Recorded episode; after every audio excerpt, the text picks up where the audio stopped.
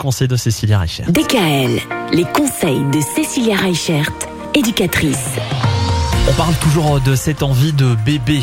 Apparemment, printemps et envie de bébé, ça peut aller de pair.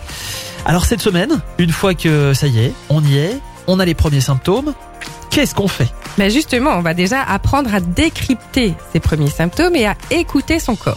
Donc forcément, le premier symptôme, c'est l'absence de règles. Oui. Donc on sait que quand ça arrive, normalement, on sait d'après notre calendrier, notre cycle, combien de jours il fait.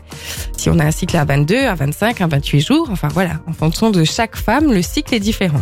Donc si on a un retard au niveau des règles, si on commence à avoir des modifications au niveau des seins, ils peuvent être plus douloureux, plus sensibles. On peut avoir aussi de la fatigue, des nausées. Alors les nausées, ça peut arriver euh, suite à des changements aussi par rapport au niveau des odeurs, la sensibilité au niveau des Mhm. odeurs. Un matin, vous pouvez vous lever et finalement l'odeur du café ne vous revient pas du tout. Ou alors, euh, ça peut être aussi une sensibilité par rapport à, à des sauts d'humeur, par rapport aussi à des envies d'aller plus aux toilettes, euh, aussi des problèmes d'estomac.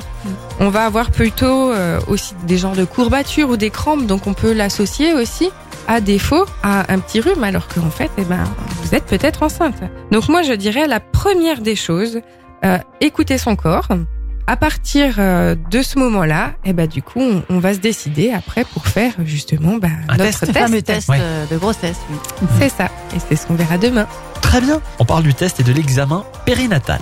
À demain. DKL, retrouvez l'ensemble des conseils de DKL sur notre site internet et l'ensemble des plateformes.